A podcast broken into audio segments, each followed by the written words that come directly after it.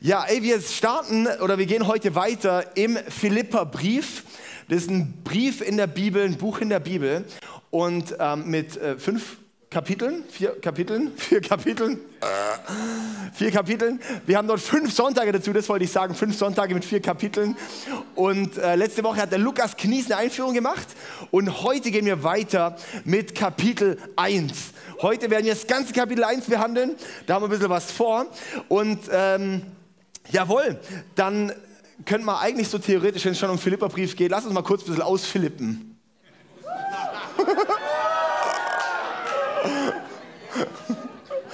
Wow, das war echt, der war so flach. Leute, macht die Füße hoch. Okay, also, super, super, super. Hey, und zwar haben wir gedacht, in dieser Serie wäre es cool, wenn wir ähm, ganz am Anfang in der Predigt immer den Bibeltext vorlesen. Und jetzt habe ich uns heute eine besondere Person dabei.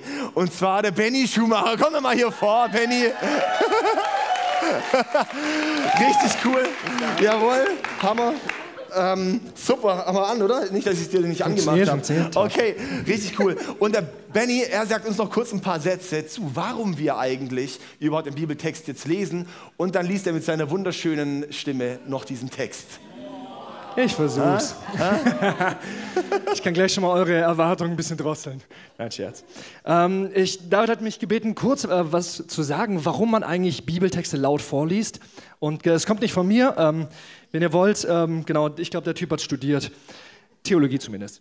Ähm, die Bibel ist ein Hörbuch. Wir sind in Zeiten von Audible und so und ähm, genau Podcasts und man hört sich ja so, so gerne so viele Sachen an. Die Bibel ist ein Hörbuch. Und äh, wenn man so mal ein bisschen durch die Bibel durchstreift, gibt es eigentlich äh, Praxis des Vorleben, Vorlesens überall. Ich habe euch drei kurze Beispiele mitgebracht. Einmal Josia, ähm, der renoviert den Tempel. Ich meine, man kann sich das gar nicht mehr vorstellen, aber Corona, die Kirche ist zu, ne? keiner kommt mehr her. Dann findet der Hausmeister eine Bibel und gibt die dem Pastor. Der Pastor liest die und denkt, boah, das ist so gut, kommt alle her, das müsst ihr auch hören. Und so wird die Bibel da vorgelesen. Es wurden vor ihren Ohren also gelesen alle Worte aus dem Buch des Bundes. Also die ersten fünf Bücher Mose. Ne? Ähm, ganz schön viel. Also heute haben wir nur, jetzt nur ein Kapitel. Also, ähm, äh, dann der zweite Text oder beziehungsweise das zweite Mal. Ähm, in den Synagogen, in den jüdischen Synagogen wird auch immer ein Bibeltext vorgelesen. Stellt euch mal vor, Jesus kommt ins ICF heute. Dann könnte man ja denken, er stellt sich nach vorne, der kann bestimmt gut Gitarre spielen und er singt mit uns ein Lied. Aber Jesus kommt in die Synagoge und schlägt erstmal die Bibel auf, Jesaja 61, und was sagt er? Der Geist des Herrn, Herrn ist auf mir. Er hat mich gesalbt. Und dann liest er den, oder beziehungsweise liest er den ganzen, das ganze Kapitel vor. Und dann haben wir das, die, letzten, die, die letzte Sache noch. Stellt euch vor, Paulus, der bekannteste Gemeindegründer überhaupt, ähm, gründet eine Gemeinde. Und dann setzt er einen Pastor ein, Timotheus, und dann fragt er sich natürlich, okay, was ist jetzt meine Job Description? Was soll ich machen? Wie soll ich jetzt hier Reich Gottes bauen? Und dann sagt er zu ihm, fahre fort mit dem Vorlesen. Okay, also das ist die erste Aufgabe, die er hat, Bibel vorzulesen. Also, perfekt. Gut, also die hohe Bedeutung des Vorlesens von Bibel ist äh, bei uns angekommen, checken wir alle. Ähm, warum ist das denn so wichtig? Weil jetzt hier nicht ähm, meine Gedanken weitergegeben werden oder die Gedanken von David gleich, sondern weil hier Gott die Möglichkeit hat, durch das Vorlesen seines Wortes, dass wir Gott eine Stimme geben. Ähm, und diese Worte, die wurden schon durch die ganzen Jahrtausende immer in Gemeinden vorgelesen und wird jetzt heute Morgen auch gemacht. Und ich freue mich total auf die Predigt und ich lege gleich los. Zwei Minuten hast du mir gegeben. Äh, ich freue mich total auf die Predigt. Äh, da gibt es viele Erklärungen, Auslegungen, Ideen, theologische Grundlagen. Aber die mögen noch so gut sein und sie werden bestimmt richtig gut sein. Trotzdem ersetzen sie nicht das, was wir jetzt gleich in der Bibel hören. Und was wir jetzt machen, das soll uns als Gemeinde so beständig an die Quelle zurückführen, dass wir wissen, das, was wir jetzt heute Morgen gehört haben, das ankert, hat seine Quelle in der Bibel. Perfekt. Okay. Ähm, ich habe dazu noch so eine Rahmung. Man könnte auch Leute aufstehen lassen. Ähm, da verschone ich euch, weil es einfach 30 äh, Verse sind. Easy, Stift brauche ich nicht mehr. Ähm, aber ich starte das Ganze mit einer, mit einer Einleitung und ich beende das mit einem Wort oder mit einem kurzen Satz und dann wisst ihr auch, dass es zu Ende ist. Also, wir hören aus der Heiligen Schrift, aus dem Philipperbrief, Kapitel 1, die Verse 1 bis 30. Paulus und Timotheus, Knecht Christi Jesu, an alle Heiligen in Christus Jesus, die in Philippi sind, und an ihre Bischöfe und Diakone.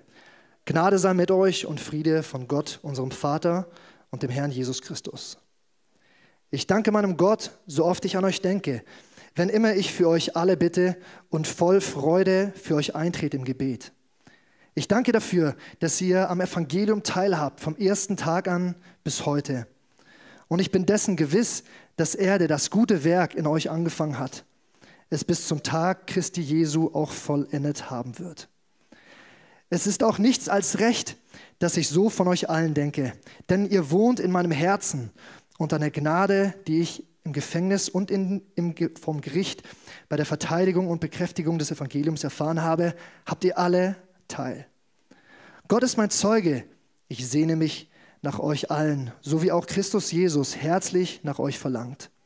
Und ich bete dafür, dass eure Liebe reicher und reicher werde an Erkenntnis und zu umfassender Einsicht gelangt und dass ihr so prüfen möget, worauf es ankommt, dann werdet ihr rein sein und ohne Tadel am Tag Christi, erfüllt von der Frucht der Gerechtigkeit, die Jesus Christus wirkt, zur Ehre und zum Lob Gottes. Ihr sollt aber wissen, liebe Brüder und, und Schwestern, dass alles was, ihr, alles, was mir widerfahren ist, nur der Förderung des Evangeliums dient. So hat sich im ganzen Präterium und weit darüber hinaus die Kunde verbreitet, dass, um Christi willen, dass ich um Christi Willen in Fesseln liege. Und die Mehrzahl der Brüder und Schwestern ist durch meine Gefangenschaft in ihrem Vertrauen zum Herrn gestärkt worden und wagt nun immer entscheidender, die Worte ohne Furcht weiterzusagen. Zwar verkündigen eine Christus bloß aus Neid und Streitlust, andere dagegen aus voller Überzeugung. Die einen tun es aus Liebe, weil sie wissen, dass es meine Bestimmung ist, das Evangelium zu verkündigen. Die anderen aber verkündigen Christus zum eigenen Vorteil, in unlauterer Gesinnung, in der Meinung, sie könnten mich, der ich in Fesseln liege, dadurch in Bedrängnis bringen. Doch was soll's? Es geht doch einzig darum, dass so oder so, aus echter oder unechter Motiven, Christus verkündigt wird. Und dafür freue ich mich. Und ich werde mich auch in Zukunft freuen. Denn ich weiß, dies alles wird zu meiner Rettung führen, da ihr für mich bittet und der Geist Jesu Christi mir beisteht. Ich warte sehnsüchtig auf das, was kommen wird und bin guter Hoffnung, dass ich in keiner Hinsicht bloßgestellt werde, dass vielmehr Christus in aller Freiheit, wie bisher, so auch jetzt, durch meinen Leib verherrlicht wird sei es durch mein Weiterleben, sei es durch meinen Tod. Denn für mich gilt, Leben heißt Christus und Sterben ist für mich Gewinn. Wenn ich aber am Leben bleiben soll, dann bedeutet das, dass meine Arbeit Frucht bringen wird. So weiß ich denn nicht, was ich wählen soll. Nach zwei Seiten werde ich gezogen. Eigentlich hätte ich Lust aufzubrechen und bei Christus zu sein. Das wäre ja auch weit besser. Am Leben zu bleiben ist aber nötiger, um euretwillen. Ich vertraue darauf und weiß, dass ich weiterleben und euch allen erhalten bleiben werde, uns zur Förderung und zur Freude im Glauben. So wird euer Ruhm, den ihr in Christus Jesus habt, durch mich noch größer werden, wenn ich wieder bei euch bin. Eines ist wichtig. Ihr sollt als Bürger eurer Stadt leben, wie es dem Evangelium von Christus entspricht, damit ich, ob ich nun komme und euch sehe oder ob ich wegbleibe, von euch erfahre, dass ihr in einem Geist gefestigt seid und eines Sinnes den Kampf für den Glauben an das Evangelium fortführt. Lasst euch in keiner Weise von euren Widersachern einschüchtern. Das wird für sie ein Hinweis auf ihren Untergang und eure Rettung sein. Und zwar von Gott her. Ihr habt die Gnade empfangen, für euch Christus einzusetzen. Äh, nicht nur an ihn zu glauben, sondern auch für ihn zu leiden, indem ihr denselben Kampf führt, den ihr an mir gesehen habt und von dem ihr jetzt hört. Das war Gottes Wort.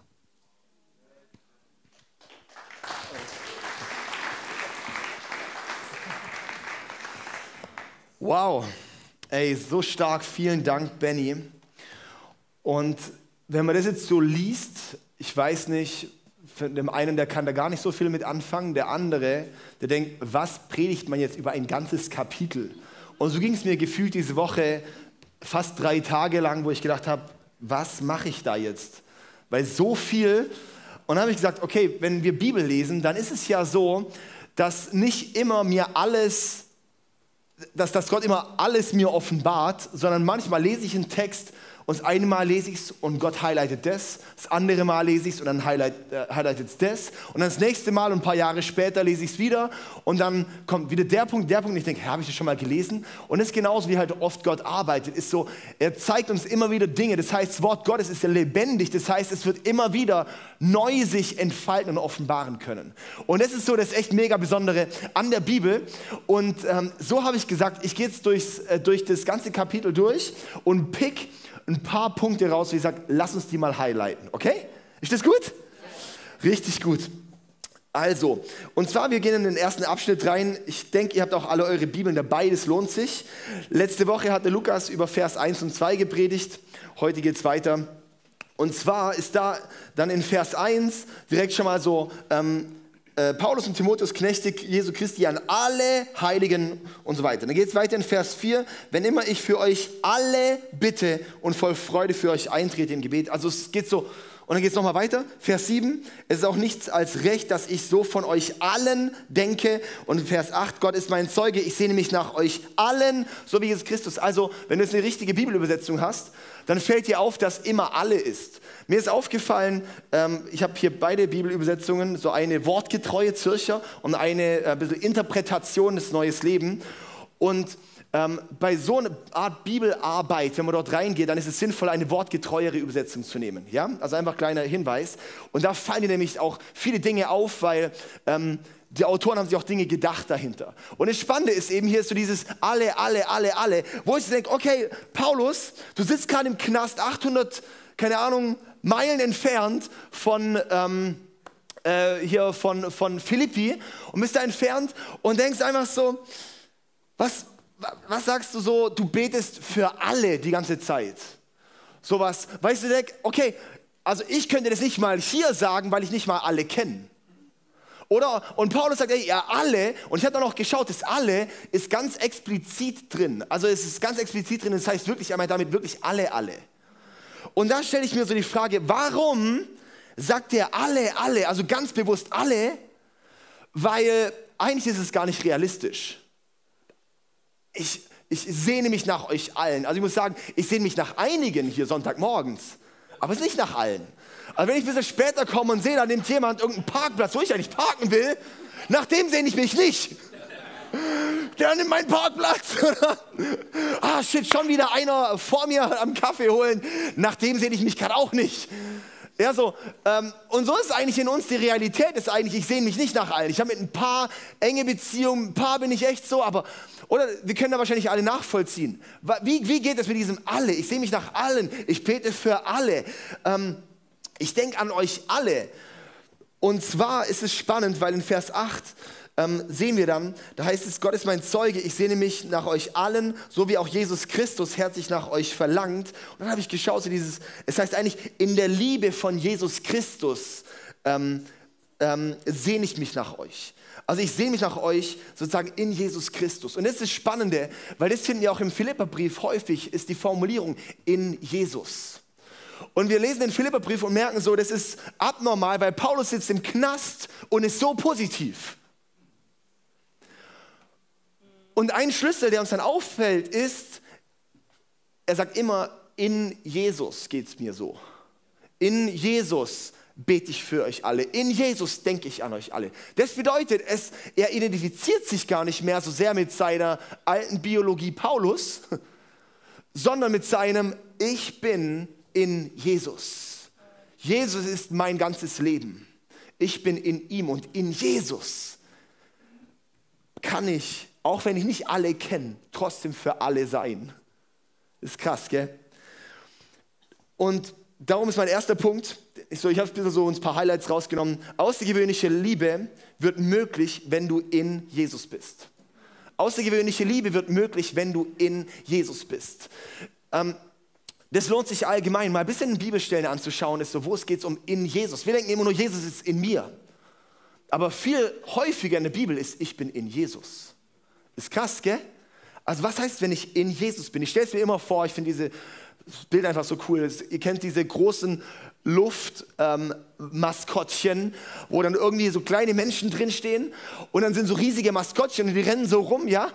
Und dann kennst du irgendwie von so Sportspielen oder sowas und dann boxt man da rein oder da springt mal einer rein und der Mensch steht halt immer noch, weil halt nur, das nur ins Maskottchen reingefallen ist oder nur ins Maskottchen reingeschlagen. Die Person kriegt gar nichts ab. Und das ist genau das, was es ist, wenn ich in Jesus bin. Ist so, ich bin in Jesus, ich bin in diesem riesen Panzer Jesus, ja, und er ist mein Schutzrahmen, er ist mein, er, er, ich identifiziere mich in ihm. Okay, und dann ist dieser erste Abschnitt, sage ich mal, bis Vers 8, äh, bis Vers 11 ist super spannend, weil da könnte man extrem starke Nuggets rausholen zum Thema Gebet. So drei Schlüssel für ein, für ein kraftvolles Gebet im Kontext von Kirche. Ähm, dazu wird der Lukas heute in Singen predigen. Das heißt, die Predigt wird morgen online sein.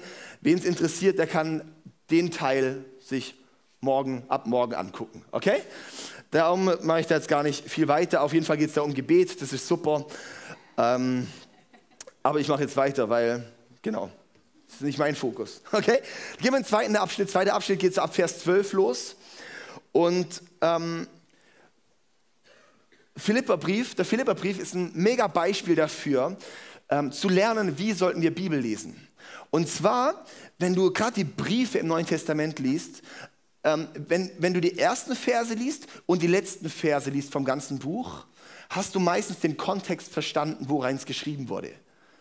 Am Anfang in die Einleitungsworte, am Ende, wo es die Grußworte sind. Und am Philipperbrief ist es so cool, weil da sind recht viele Verse am Ende, wo du merkst, ah, okay, das ist die Situation von Paulus. Und plötzlich weißt du, durch welche Brille du den, den Brief lesen solltest.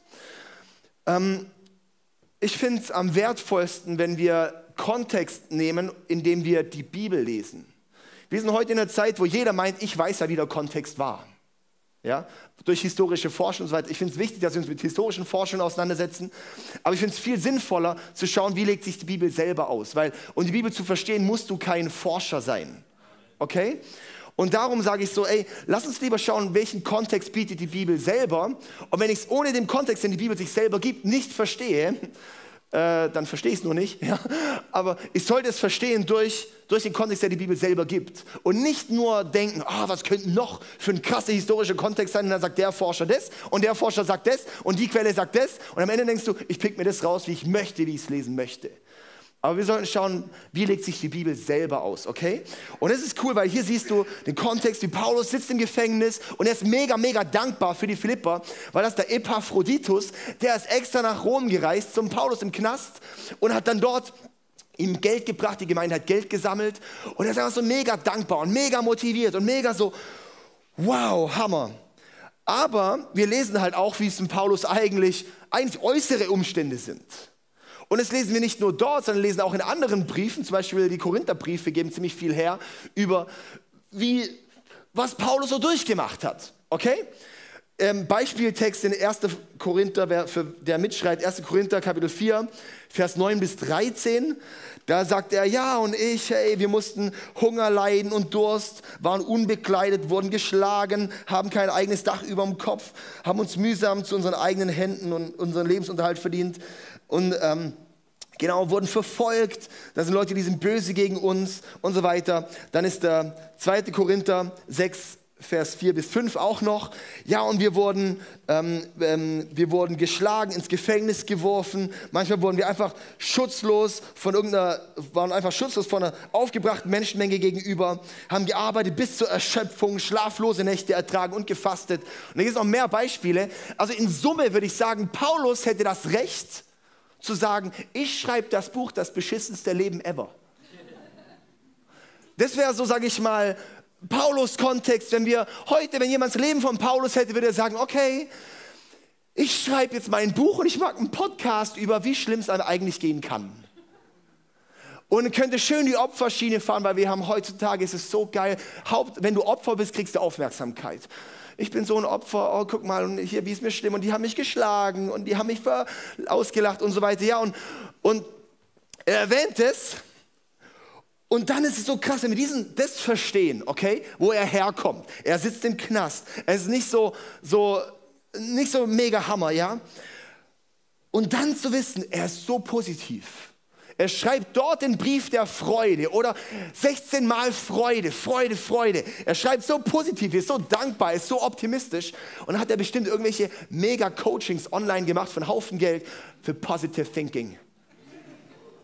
Einfach sowas, ja, er hat gelernt, wenn du kalt duschst und morgens direkt deine Routine machst, dann wirst du so diszipliniert, dass du selbst um ein Nagelbrett laufen kannst, dann wird dir auch nichts Hartes was anhaben können, weil du so positiv denken kannst.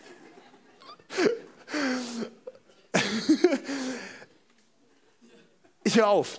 Also ihr, ihr, wisst, was ich meine, oder? Ihr wisst, was ich meine, oder? Ich glaube, es kommt an. So, nee, es, es, bei ihm ist nicht ein Trick von, ah ja, positiv denken. Und das ist nämlich eine Tücke, da fallen wir als Christen sehr leicht rein, ist zu sagen, oh, wenn was Böses ist, lass uns es entweder halt nur, sag ich mal, wir, wir weisen die Schuld zu. Wir sagen, ah, okay, oh, guck mal, das war halt Teufel, Angriffe, ja? Und dann gibt es die andere, die sagen, das war halt Gott.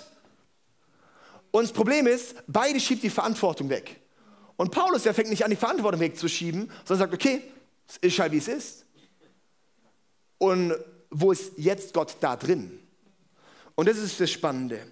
Weil wir sehen dann, das finde ich so cool, weil in Vers, in Vers 18 ähm, sagt er dann, doch was soll's? Es geht doch einzig darum, dass so oder so aus echten oder unechten Motiven Christus verkündigt wird und darüber freue ich mich, wo er sagt, ich sitze im Gefängnis und dann sehe ich auch noch, da erzählen Leute draußen von Jesus und ich bin im Gefängnis und alles irgendwie.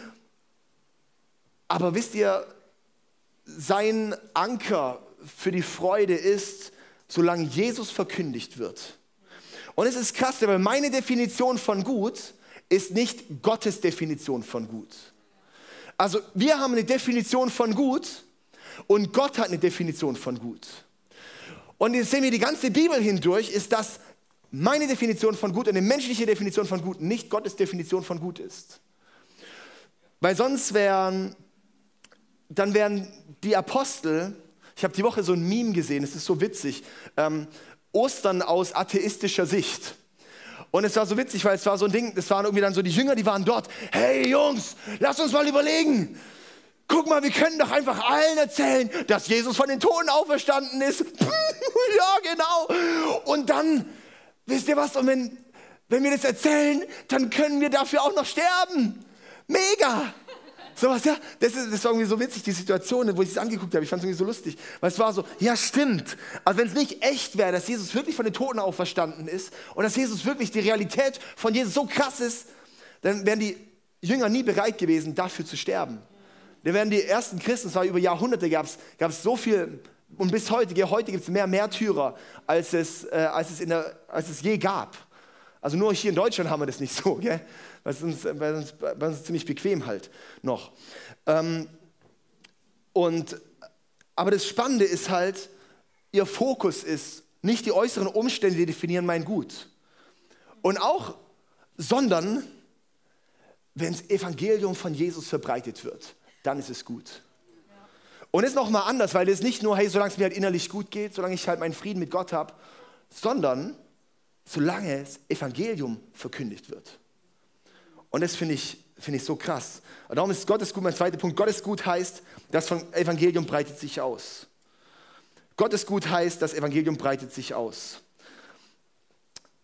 Und das ist schon echt speziell, weil wer das mal, wenn das unsere Definition von gut wird, das verändert schon ein bisschen was wo ich sage, okay, was wäre, wenn ich sage, okay, egal durch was ich durchgehe, Hauptsache Jesus. Hauptsache, es wird auf Jesus gedeutet. Und es ist so krass un, also undeutsch-christlich. Also selbst bei deutschen Christen ist es, das ist nicht gut. Sondern gut ist eigentlich, hey, solange es halt gut rauskommt. Aber Paulus sagt auch, hey, ob ich euch wiedersehe, das heißt, ob ich lebe oder sterbe, ey, beides geil. Solange Jesus groß gemacht wird, das ist schon echt massiv, gell? Es fordert uns echt heraus. Und er sagt in Vers 13, ja, hey, alle, alle wissen ja Bescheid, alle kriegen gerade mit vom Evangelium von Jesus, obwohl ich in Ketten liege. Sogar die Palastwache. Das heißt, es waren die, das war die, die Upper, das waren so die Super, äh, Superwächter. Okay, das waren so die richtig harten, so die Palastwache. Und dann ist Paulus, und das müsst ihr euch vorstellen, sogar die Palastwache wissen alle Bescheid. Das bedeutet, Paulus sitzt dort im Gefängnis. Und es ist eine Zeit so, wo es nicht so super war, im Gefängnis zu sein. Und er sitzt dort im Gefängnis und alle vier Stunden kommt da irgendein Wächter vorbei und, und Paulus fängt an, hey, weißt du schon, warum ich hier im Knast sitze? Da ist bestimmt irgendjemand umgebracht. Und so, nee, ey, der Cäsar, den hier alle Retter nennen und den alle der Herr nennen, der, der ist kein Herr, der ist auch kein Retter. Weißt du, wer der eigentliche Herr und Retter ist? Jesus. Und er guckt ihn an. Hä, was?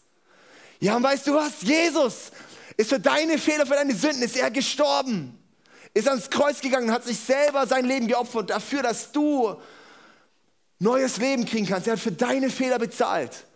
Hä, wie und was? Ja, der ist begraben worden, ist dann nach drei Tagen von den Toten auferstanden. Und weißt du was, wenn Jesus heute lebt, dann hat er was mit dir zu tun. Und dann stehen da die ganzen Wächter und mit denen passiert was. Und wir lesen ja auch genug Geschichten, wo dann Gefängniswächter, wo Paulus dann doch irgendwie mal rauskommt oder die Jünger irgendwie rauskommen und Jesus ihr Leben berührt. Und das, wo ich so denke, ey, lass uns keine Chance versäumen, dass Menschen von diesem Jesus erfahren. Gott ist gut heißt, das Evangelium breitet sich aus. Ich denke, das dürfen wir als unseren Challenge nehmen für, vom Philipperbrief ist so, lass uns gut definieren als das Evangelium breitet sich aus. Dann gehen wir in den nächsten Abschnitt, ähm, Vers 20.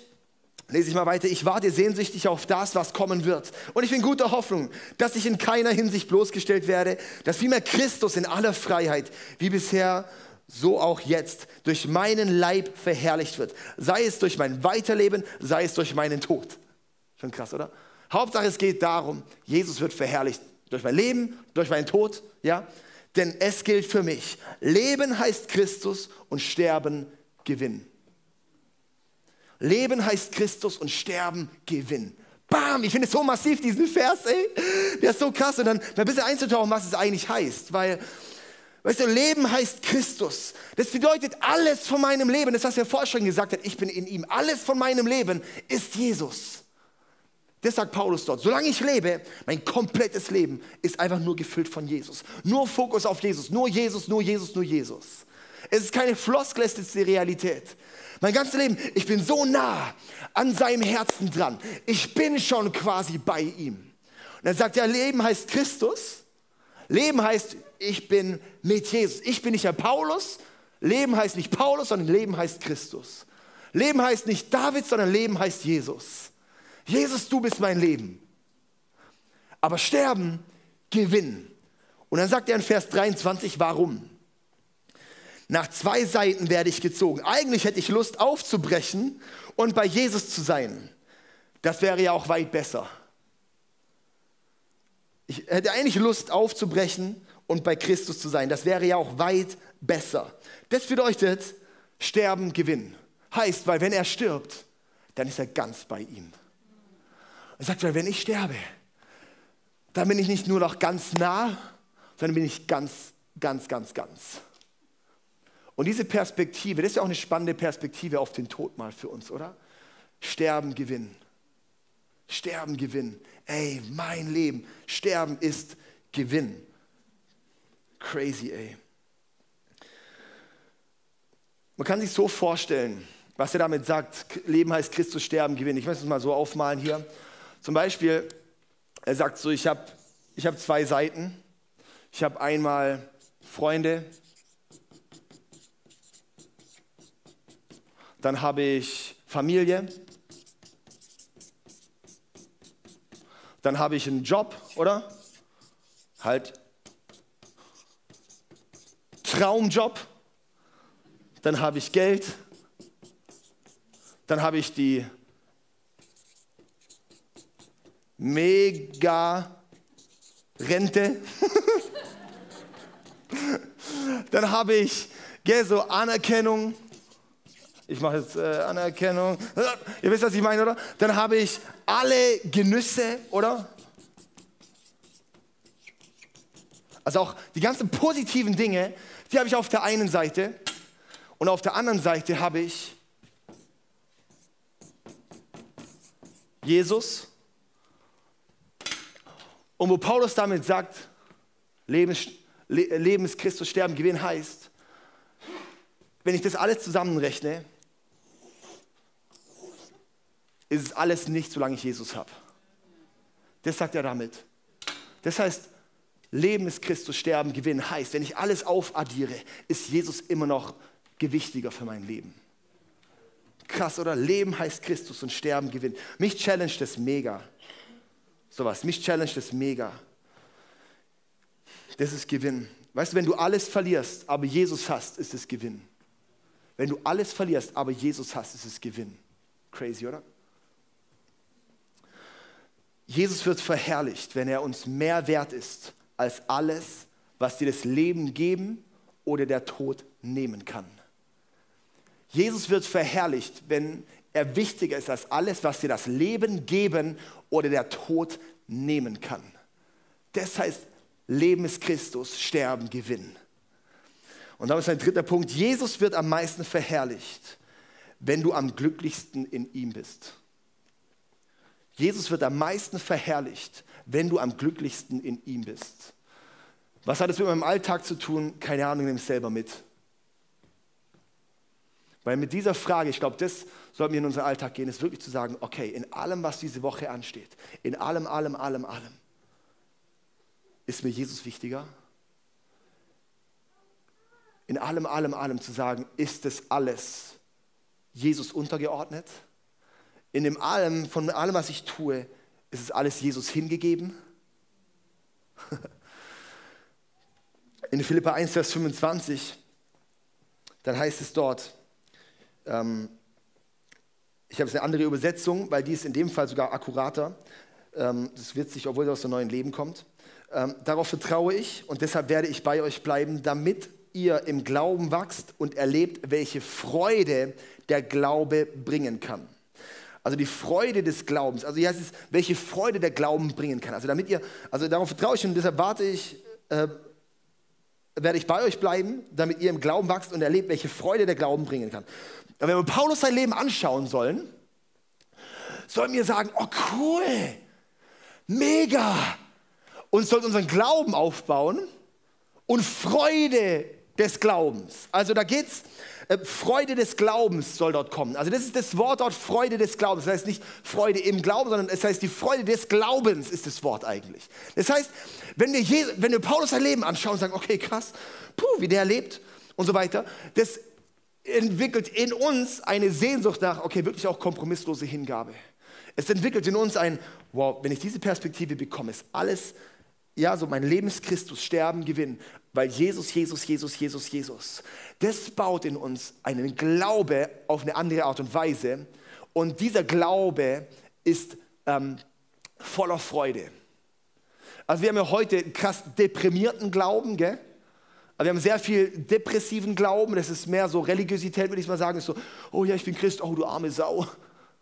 Ja, so, ähm, aber dass wir wirklich so die Freude des Glaubens, wenn wir Paulus anschauen, Alter, wie der, wie der on fire ist, ist ja abartig. Wo ich denke, was hat denn der da im Gefängnis gerade gegessen? Ja, so, dass er so on fire ist. Weil das ist die Freude, die echte Freude, die aus einem ganz hingegebenen Glauben kommt. Und das ist mein vierter Punkt, ist das Rezept für übernatürliche Freude und feurigen Glauben ist eine kompromisslose Hingabe. Das Rezept für übernatürliche Freude und feurigen Glauben ist eine kompromisslose Hingabe. Bam! Okay, machen wir weiter. Äh, gehen wir zum letzten Abschnitt über. Der letzte Abschnitt ab Vers 27. Ich lese es vor. Eins ist wichtig. Ihr sollt als Bürger eurer Stadt leben, wie es dem Evangelium von Christus entspricht. Da hat Lukas letzte Woche schon viel darüber gepredigt, über die Himmelsbürger oder war die ganze Predigt genannt letzte Woche Himmelsbürger.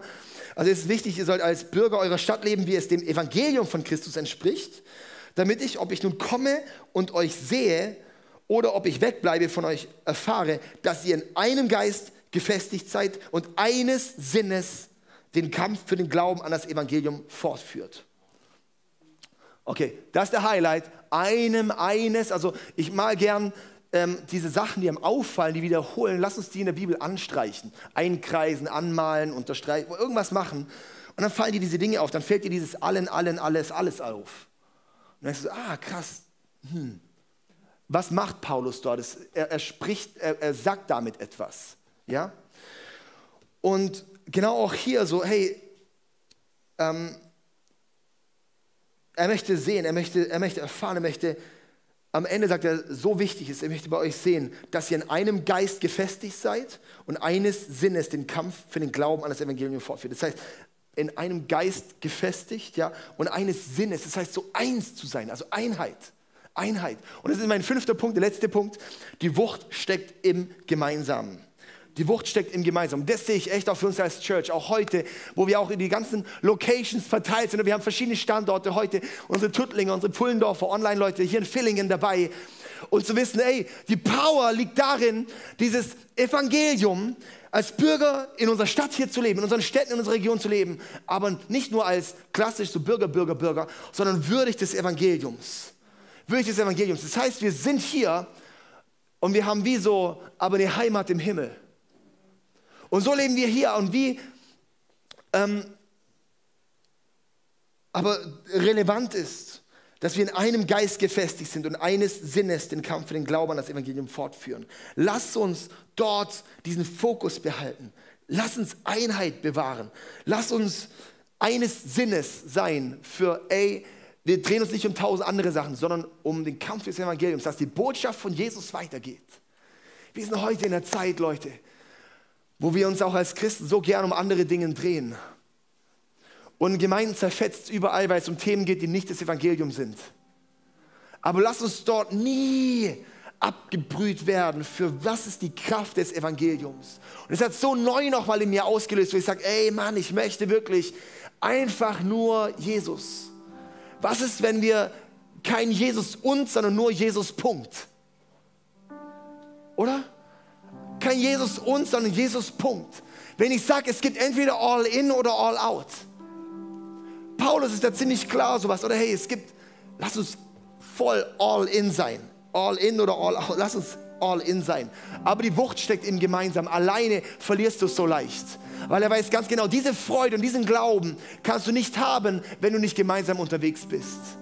Darum ist es auch für uns so wichtig, auch hier in dieser Church, dass wir, dass wir, nicht, dass wir nicht nur hier die großen Treffen haben, sondern dass wir die kleinen Small Groups haben, wo, wir im, wo, wo, du, wo du im Persönlichen ähm, noch mit jemandem unterwegs bist. Oder auch in den ersten Versen, wo es, wo es Paulus auch, wo er sagt, hey, darum betet, ähm, dass die Liebe, eure Liebe zueinander reicher wird und so weiter. Dafür brauchst du auch Beziehung. Dafür brauchst du Beziehung, dazu brauchst du Nähe. Und das ist was, wo ich dir echt sagen möchte, hey, lass uns zusammenrücken. Oder lass uns zusammenrücken und lass uns dieses wirklich in die, in die Wucht fürs Gemeinsam gehen, diese Wucht vom Evangelium von Jesus. Dass, wenn Paulus uns das gerade schreiben würde, sagen, hey Leute, ich, ich freue mich gerade so krass über euch. Wie ihr hier eins seid, wie ihr hier mitfiebert dafür, dass das Evangelium verbreitet wird, dafür, dass dein ganzes Leben Jesus ist. Man, ich wünsche mir das so sehr. Vers 29 noch zum Schluss. Ihr habt die Gnade empfangen, euch für Christus einzusetzen. Nicht nur an ihn zu glauben, sondern auch für ihn zu leiden. Und dann, indem ihr denselben Kampf führt, den ihr an mir gesehen habt und von dem ihr jetzt hört. Also Paulus sagt, ihr habt die Ehre, nicht nur an Jesus zu glauben, sondern ihr habt die Ehre, auch für ihn zu leiden. Weil wenn ihr jetzt mein Leben anguckt, ja Mann, da wisst ihr, wie es aussieht. Krass, gell? Oh, und wir heulen so leicht rum, so weil, oh, es ist jetzt, die haben sich lustig gemacht über meinen Glauben. Dieser Satz, Christus ist Leben, Sterben, Gewinn, ist der Satz, den die Märtyrer seit 2000 Jahren immer ganz häufig zitieren, die dann irgendwo auf der Welt abgeschlachtet werden für ihren Glauben. Da, da wirst du umgebracht, weil du eine Bibel besitzt, was auch immer. Das ist krass, gell? Und ich denke einfach, hey, lass uns das wirklich auch für uns sehen, wenn ich zu meinem Jesus stehe. auch wenn ich für ihn leide, es ist Gewinn, weil ich stelle mich zu ihm. Und ich glaube, das ist was, was wir brauchen in einer Zeit, die immer woker, immer fraglicher, immer, immer mehr die Dinge weich gewaschen und du kannst nicht mehr sagen, wofür wir stehen mit Jesus. Was heißt das Evangelium? Wenn wir sagen, Jesus ist der einzige Weg, weil Jesus sagt, er ist der einzige Weg, kriegst du heute Probleme. Wenn du sagst, Jesus ist der Weg, Jesus ist die Wahrheit, da sagen Leute, Wahrheit? Wie frech. Stehen wir dazu und lass uns dazu stehen und sagen, okay, Jesus, ja Mann, wir stehen dazu. Video vorbei, Message beendet. Ich hoffe, es hat dir gefallen. Ich hoffe, du wurdest inspiriert. Falls ja, abonniere gerne den Kanal, gib uns einen Like, Daumen nach oben, aktiviere die Glocke, sodass du kein Content mehr verpasst. Hey, du siehst auf dieser Seite eine Auflistung von all unseren Locations, an denen wir dich so gerne auch mal physisch begrüßen würden. Du hast auf dieser Seite eine Möglichkeit, uns mit deinen Finanzen zu unterstützen, via PayPal QR-Code oder via andere Zahlungsmethoden. Die findest du unten in der Videobeschreibung. Falls du heute dein Leben Jesus gegeben hast, dann haben wir wirklich Grund zur Freude und Grund zum Jubeln. Lass uns das gerne mitteilen. Nutze hierfür einfach das Kontaktformular und dich so gerne kennenlernen. Und auch wenn du schon lange mit Jesus unterwegs bist, möchten wir gerne von dir hören, was Jesus so in deinem Leben wirkt. Nutze dafür in der Videobeschreibung den Button Praise Report und lass uns von, voneinander hören. Hey, ich freue mich auf dich, dich kennenzulernen und was Gott so in deinem Leben noch so vorhat. Bis bald. Ciao.